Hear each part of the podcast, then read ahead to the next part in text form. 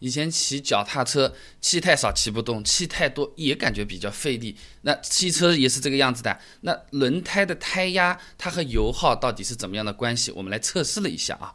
那每辆车子出厂的时候呢，都有自己的标准胎压的，大多数呢都是在这个。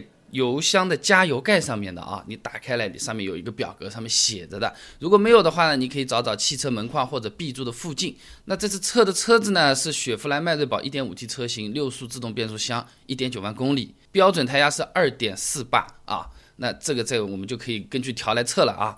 这个测胎压呢很简单，就去搞个胎压表，你轮胎的气门嘴啊这么转掉之后的话，按进去停几秒。这个就看得到了啊，调节的话也很简单，拿一个充气泵啊，把它电源线连到车上，充气管和轮胎气门连在一起呢，启动之后调整充气泵的那个数值为目标胎压。自动的，它不够它自己会充气的啊，多了它自己会放掉的啊。顺便做一句硬广啊啊，我们这个胎压计和那个充气泵，我自己的商城也有卖，有兴趣可以来看看啊。米其林的啊，那么按照步骤的话呢，我们把四个轮胎的胎压统一调整为了二点九八，那车内空调呢二十二摄氏度是好，全程发动机转速不超过两千五百转，时速呢基本上保持在五十公里每小时左右。那按照计划这么绕行一下，每隔一分钟记一次，那我们可以看到刚刚测试的十分钟。开了七公里的路程，油耗呢差不多就是百公里七点四升。那么将轮胎中的气稍微放掉一点啊，四个轮胎都控制在二点四八。那重复这么算，那一点五十分到两点，标准胎压在相同的路上面啊，差不多的路况开了十分钟七公里，那平均油耗呢是七点二升百公里啊。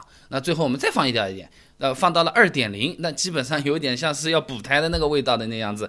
呃，有点瘪了啊。那么油耗的话呢是七点九升百公里。那这三次测试里面的话是二点四八是最省油的，二点零八是最费油的。那理论上来说呢，胎压越高，轮胎越硬，和地面接触面积就会变小，摩擦力会降低，那就是会更加省油啊。哎，但是路面状况。它有不同，每次测试的交通状况又不同，走走停停又不是顺着那边开，情况也是不同，对吧？那么反正我们自己这次试下来的时候呢，显示的是标准的胎压，它油耗是最低的。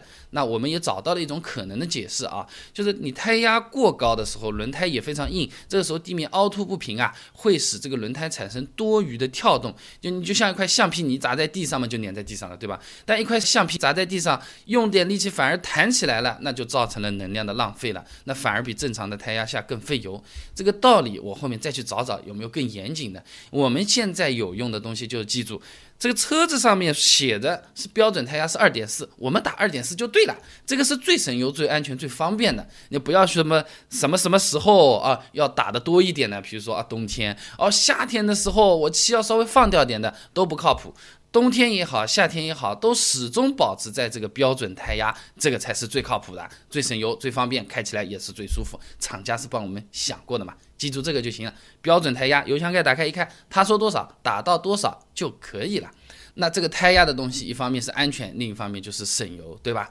那省油这件事情，除了胎压之外，还有什么小技巧可以在行驶过程中来使用？啊，有哪些影响油耗的因素，它最容易被忽略？天气冷。天气热，我们都开空调，开空调到底能费多少油？都给你准备好了答案。关注微信公众号“备胎说车”，直接回复关键词“油耗”就可以了。那我这个公众号呢，每天都会给你一段超过六十秒的汽车使用小干货，文字版、音频版、视频版都有，你可以挑自己喜欢的啊。这开空调费不费油？到底费多少油？有哪些影响油耗的因素？它最容易被忽略？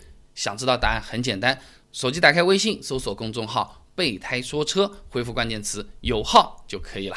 备胎说车，等你来玩哦。